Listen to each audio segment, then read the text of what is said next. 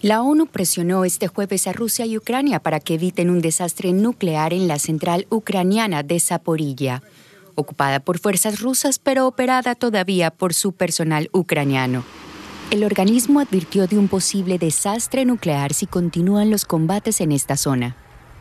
Mientras tanto, Moscú y Kiev volvieron a responsabilizarse mutuamente de la peligrosa situación en la mayor planta atómica de Europa. Por su parte, Washington respaldó el llamado del gobierno ucraniano a establecer una zona desmilitarizada en la central nuclear.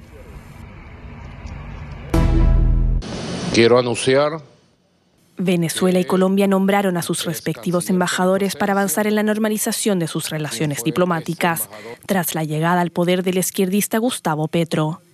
El ex canciller Félix Plasencia será el embajador de Venezuela en Bogotá, mientras que el ex senador Armando Benedetti será enviado a Caracas. La frontera será protagonista en la compleja agenda común que abarcan temas como migración, comercio y seguridad.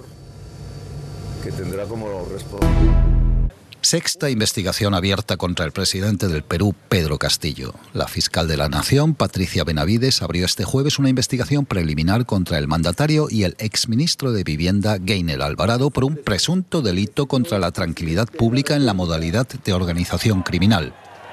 Las pesquisas tratan de verificar la adjudicación de unas obras en las provincias de Chota, en la región Cajamarca, de donde Castillo se oriundó, y de Cajatambo, en la región Lima.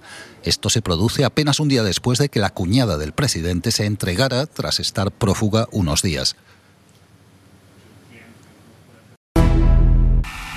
Más del 60% del territorio de la Unión Europea y de Reino Unido padece una sequía extrema. La ola de calor récord que azota Europa, así como la falta de lluvia, ha agudizado este fenómeno, según el Observatorio Europeo para la Sequía. El organismo prevé que el problema siga afectando durante los próximos tres meses en grandes partes del continente. Francia, España, Portugal y Alemania, donde la sequía complica la navegación por el Rin, son los países más afectados.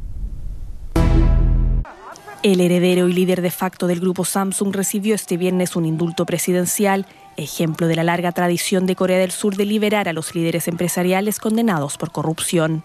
El multimillonario de 54 años, condenado por soborno y malversación de fondos en 2021, será reintegrado para darle la oportunidad de contribuir a superar la crisis económica del país, según afirman desde el Ministerio de Justicia surcoreano.